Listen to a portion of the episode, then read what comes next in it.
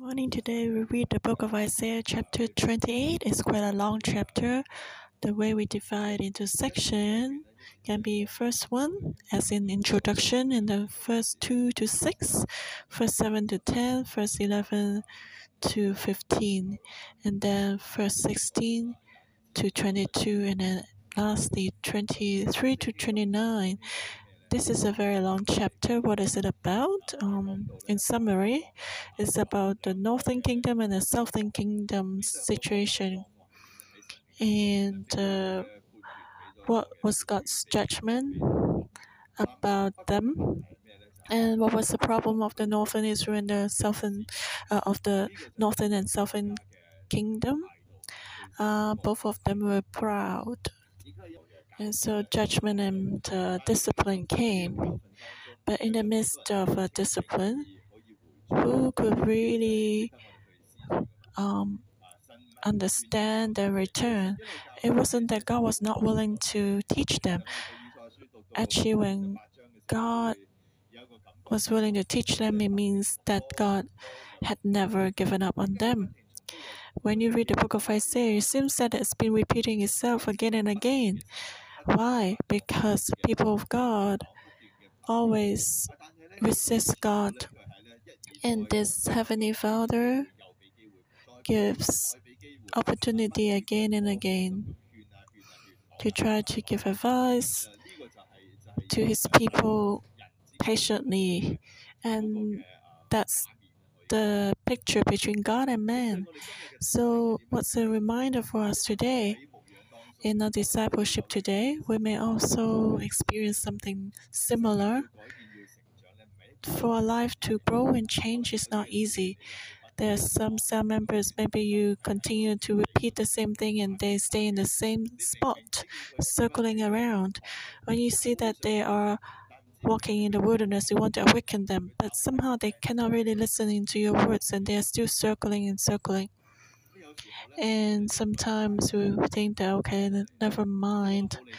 I just uh, let you be. I have no uh, solution.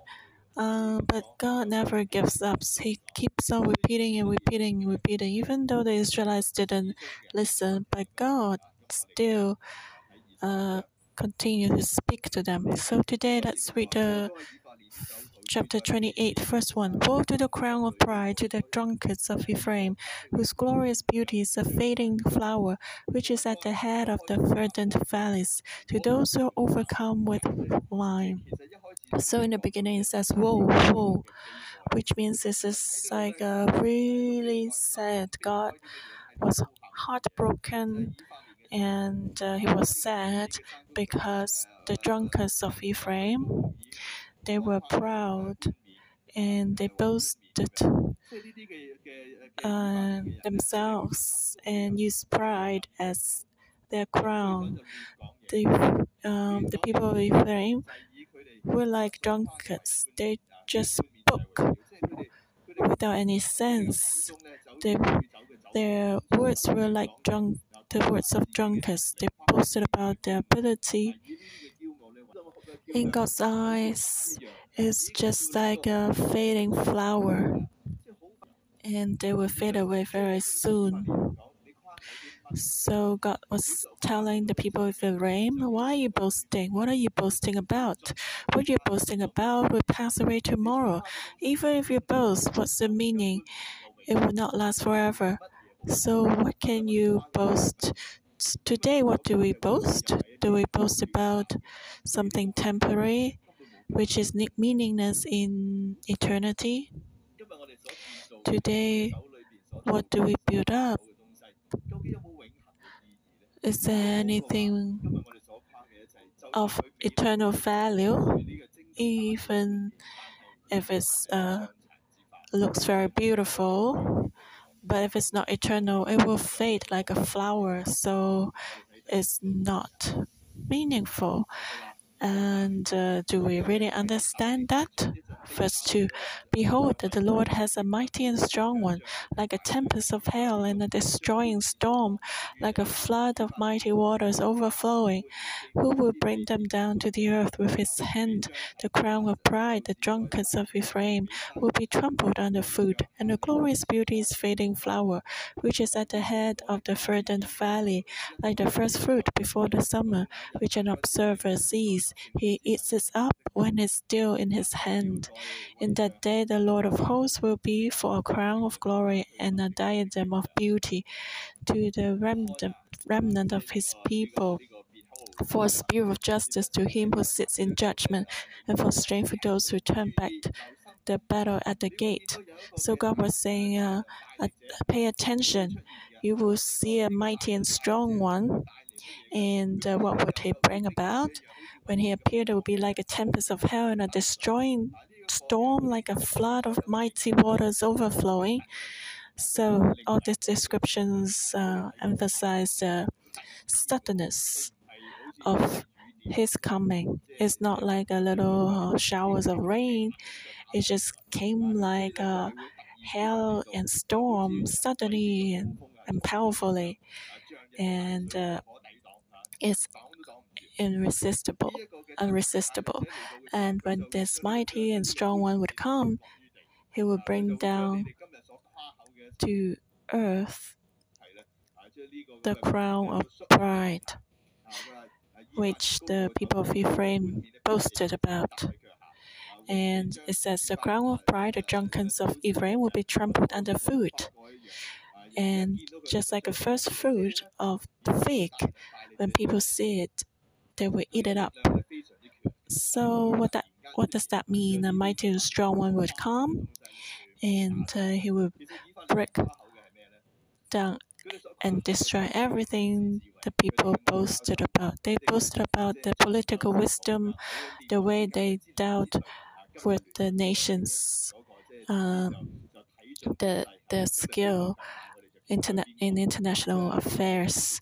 They were trying to use political ways to survive among the strong nations. They would say, uh, talk a lot of uh, words that sound good. They say, "Oh, you see, we have a lot of strong alliance," but they never boasted about God. And so God said, "I would come." And uh, struck down everything by a mighty and strong one, which actually refers to Assyria and that was very hard for Israel to accept because they could never imagine that God would use the nations, the Gentiles, to discipline them because the Gentile nations were worse than uh, dogs and pigs. They looked down on them. But then God used them as a vessel and discipline rod, and so the Israelites could not accept that, and that was their pride. They thought, okay, Father God, you can discipline me, but I want to see who is going to discipline me. He must be better than I. Just uh, like uh, the example for today. And I'm a member. God wants me to learn something and discipline me. And uh, I would say, okay, uh, send Pastor Joshua to come, and then I will submit to him. But if you would ask my cell leader to come, he has not even graduated from Bible school. Why should he come to discipline me? Maybe we have a lot of no, no, no in judgment against our cell leaders. Oh, not uh, preaching the word well, uh, uh, not organized, and um, very long-winded. But actually, that's pride. We just listen selectively. We just listen to the person, a person, as we like, and that's pride. Maybe actually God can speak to us through anyone, even uh, someone who's not so uh, smart or capable. God can still use that person to speak to us. Even one or two words can really help us. Maybe someone will speak 99 words, which are like garbage, but through one word, God can speak to us. God can speak to us through Him. So we need to be humble But then God was determined to um, take away all the pride. And in that day, um, the Lord will be a crown of glory and a diadem of beauty to the remnant, remnant of his people, those who would rely on God, even though they were poor and helpless. When God will be their crown, the glory will last forever because God is eternal. And God will not only just be their crown, but He will be their judge. God will be their strength so that they can receive the power to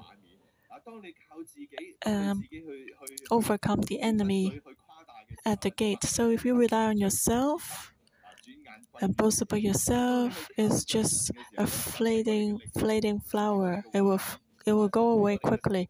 But when we draw close to God, He is our judge, and to judge with the spirit of justice. Even the enemy come to the gate, He will be our strength. God will be our strength to um, overcome the enemy for us. That was the problem of the northern kingdom.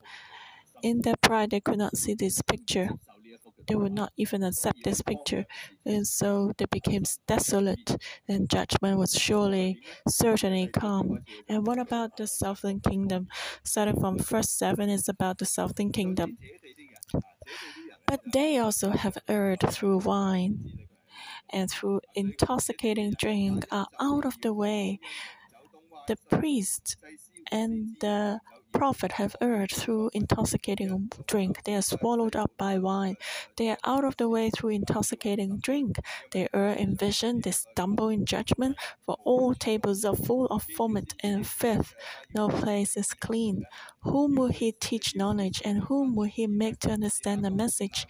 Those just weaned from milk, those just drawn from the breast. For precept must be upon precept, precept upon precept, line upon line, line upon line, here a little, there a little. So, in the eyes of God and the prophet, the southern kingdom was like being drunk, and uh, they were wavering because of the intoxicating drink. And the intoxicating intoxicating drink refers to the wine when um, they were having banquet and parties and not the the wine that they would drink as uh, water. And so they they would drink this wine when they would uh, make alliance with the nations. So because of this political ways um, they became drunk and uh, drunk in their own power to such a point that uh, the priests and the prophets erred. They misunderstood the vision. They stumbled in judgment. They couldn't understand the vision of God.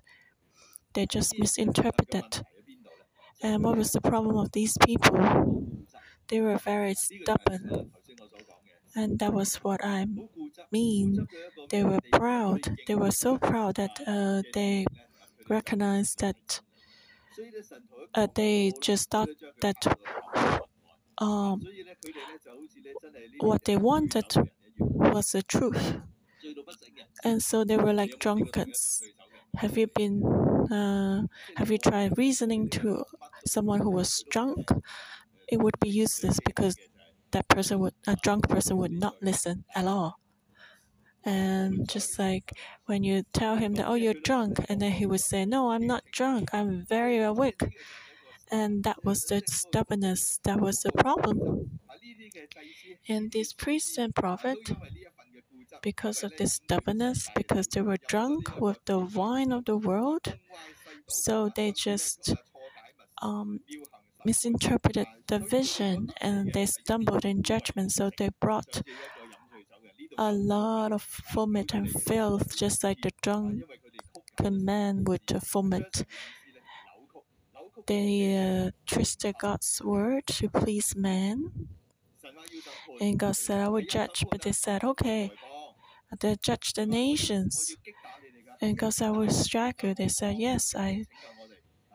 Uh, God would uh, strike the Gentiles. We have the temple of God.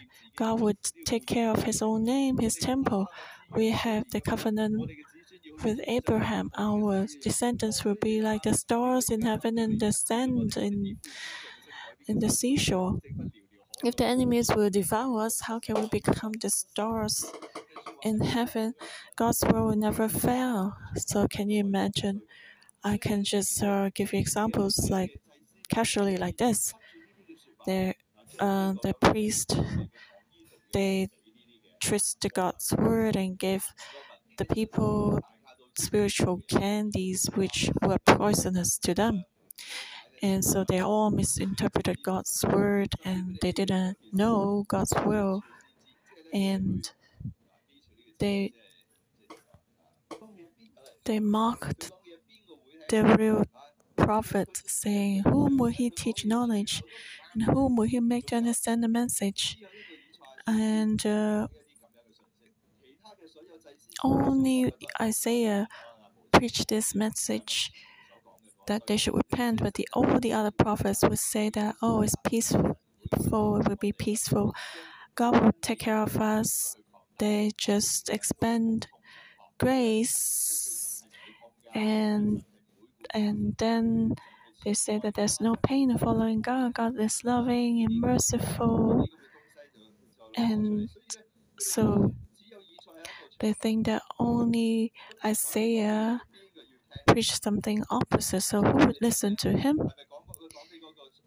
And uh, should he preach to the those who just weaned from milk, those just drawn from the breast? If those who would weaned from milk would listen, that means no one would listen, no one would understand, no one wanted to hear. And so they mocked the prophet to such an extent that saying that for precept must be upon precept, precept upon precept, line upon line, line upon line, here a little, there a little. So they were mocking the prophet, saying that, oh, you are so long winded and uh, you are just babbling and repetitive. Your, your message is um, annoying. No one wants to listen to you. Actually, the prophet was asking them to repent and that their life should become pure. But then that becomes very annoying to the people they thought the prophet was only blabbering, so no one wanted to hear. And then now let's look at verse 11 until verse 15.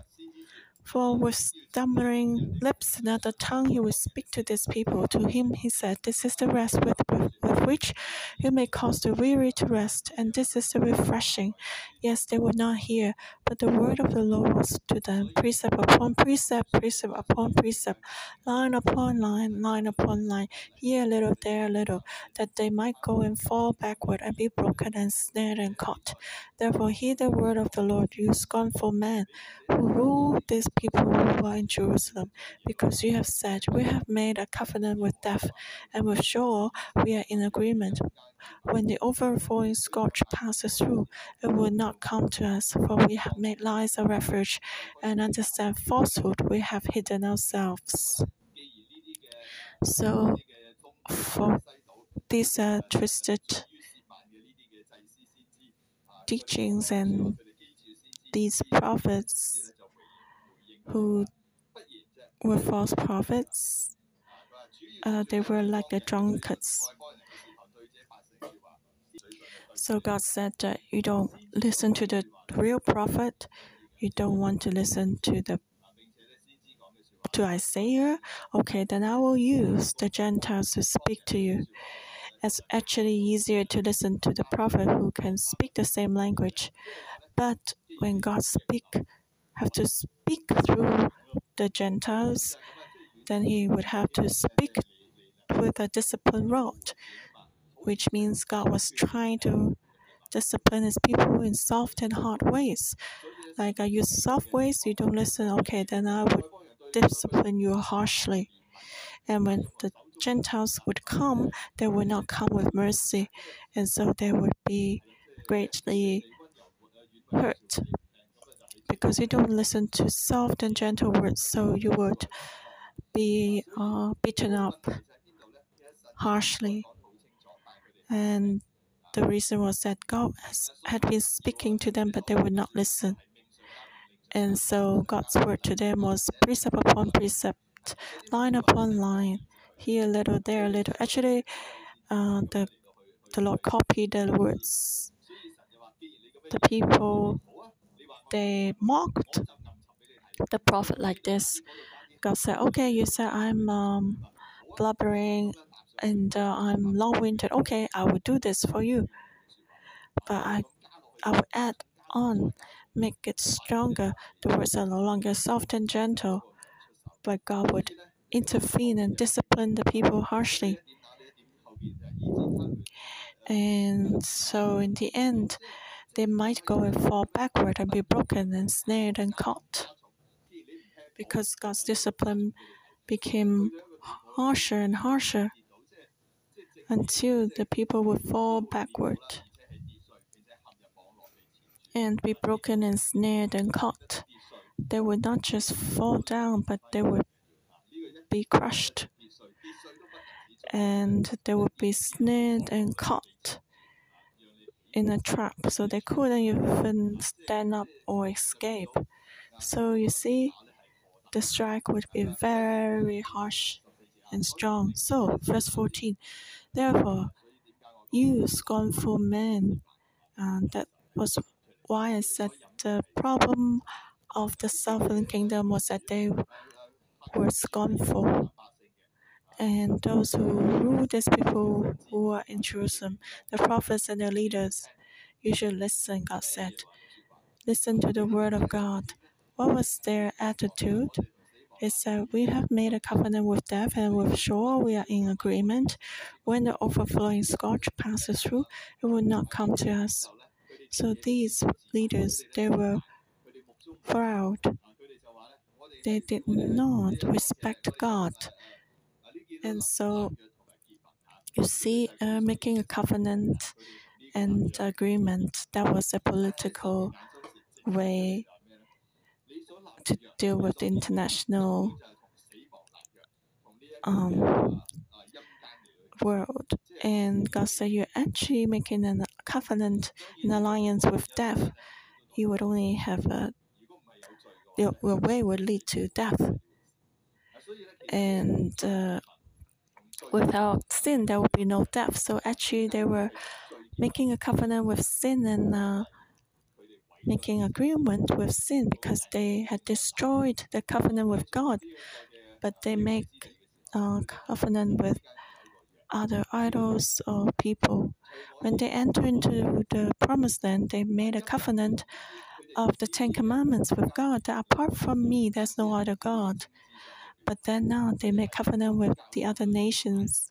They formed alliance, not just in political way, but in terms of religion. So you could see all the high altars and idols in Israel. And that was sin. They had destroyed the covenant with God. When they left Egypt, they made a covenant. Apart from God, there's no other God. Only God is their God. But now, apart from God, they added a lot of idols and altars. And so, given this, that was sin. And uh, they were actually making a covenant with death and with Sheol, with, uh, with hell.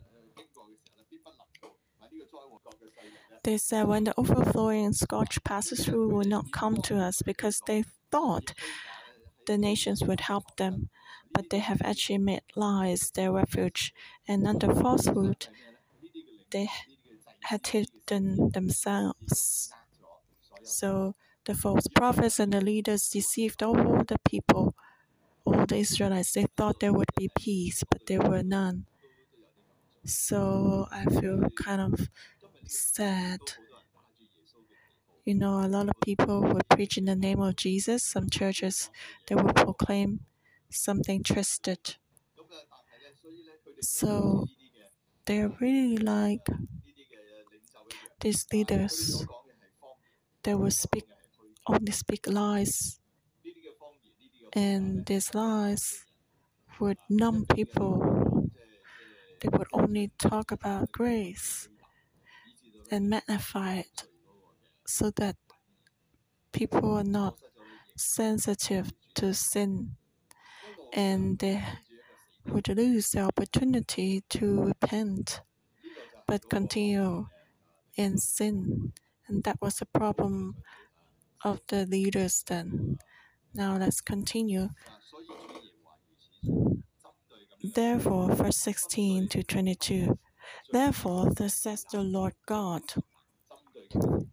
And given the northern and southern kingdom were both proud, God said, Behold, I lay in Zion a stone for foundation, a tried stone, a precious cornerstone, a sure foundation. Whoever believers will not act hastily.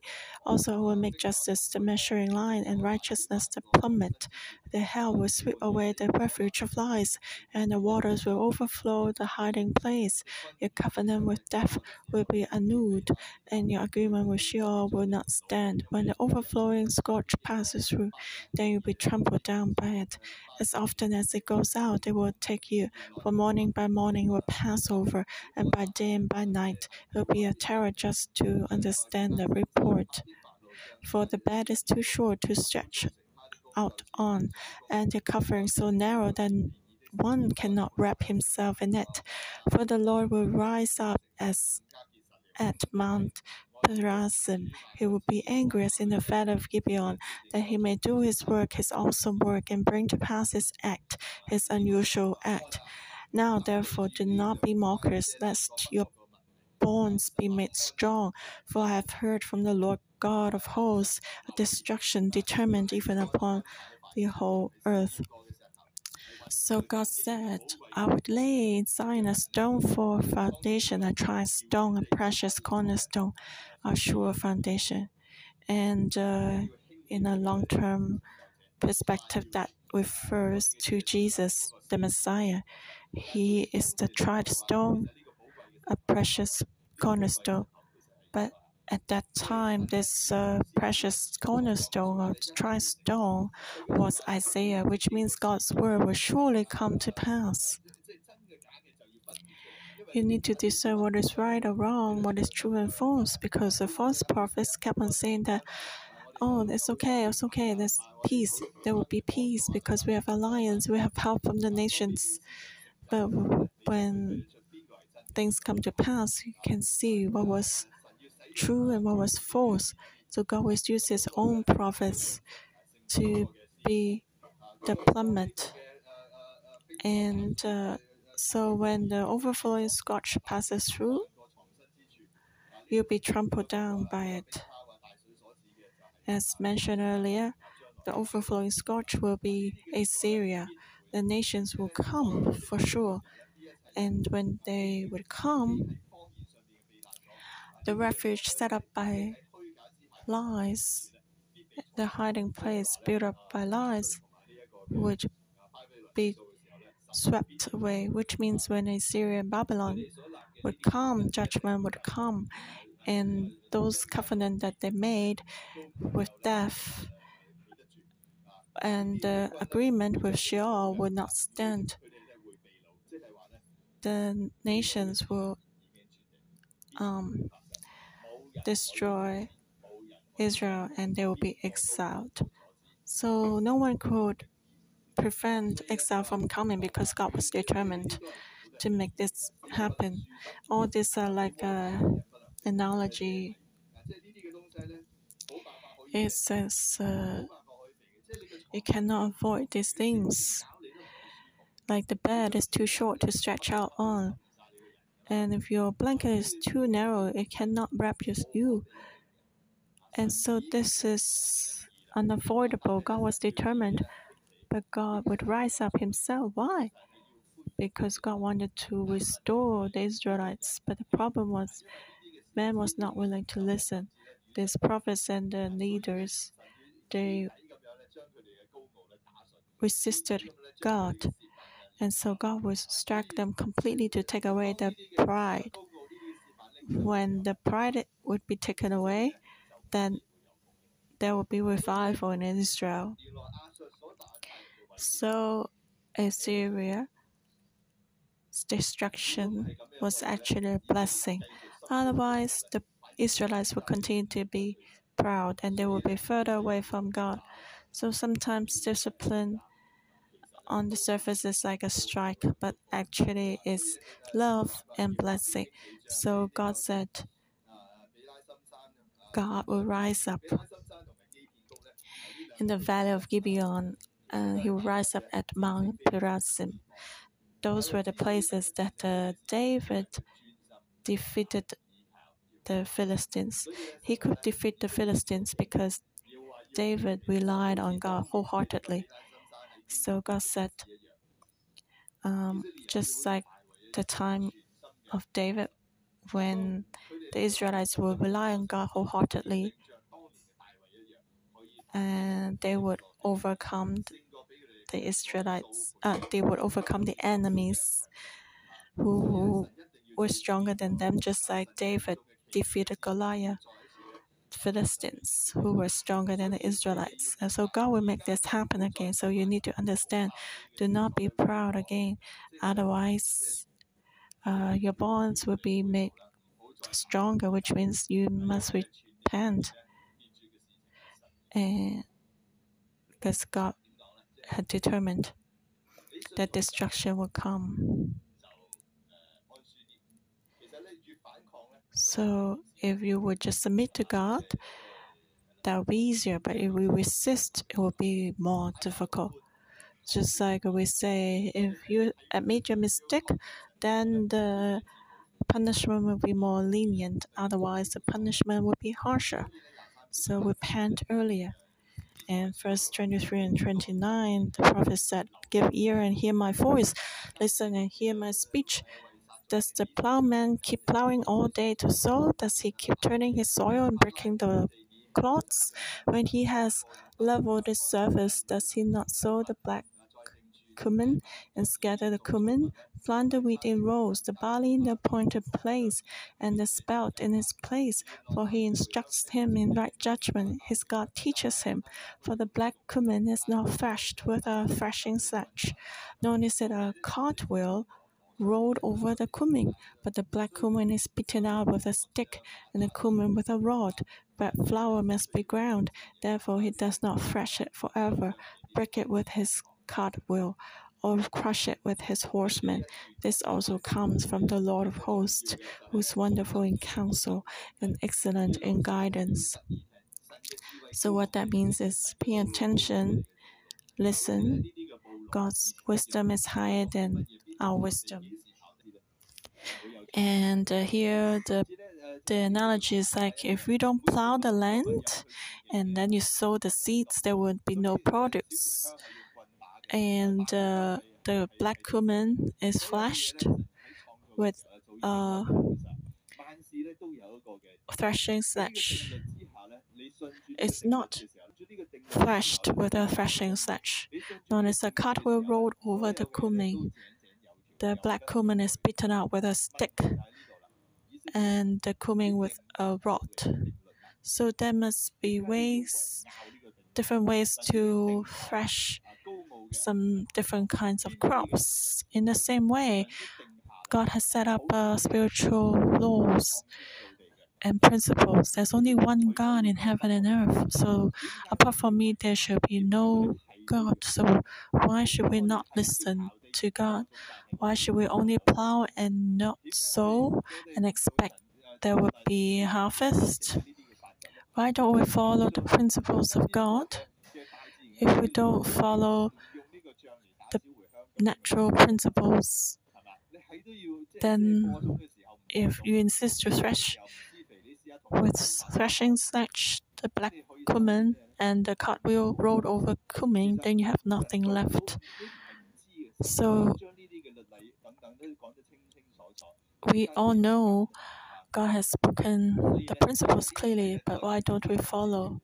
All this is from God, the Lord of hosts, who is wonderful in counsel and excellent in guidance. So why shall we resist God?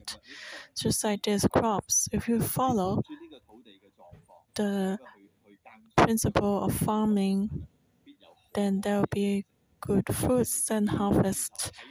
On the contrary, if you resist the natural law, the law of nature, then you will not have a harvest.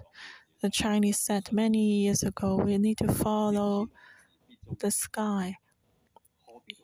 If you fight against the sky, that will be a problem. And so it's the same for us today. The water will flow downwards.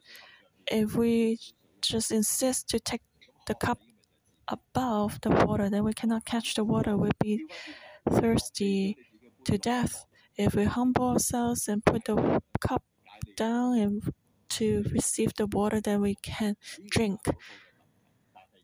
And so that's the problem. The Israelites were proud. And the people of Israel did not listen. So may the Lord help us so we can have listening ears. We can follow the spiritual principles and laws so that our life can be blessed and not stay in discipline. Amen.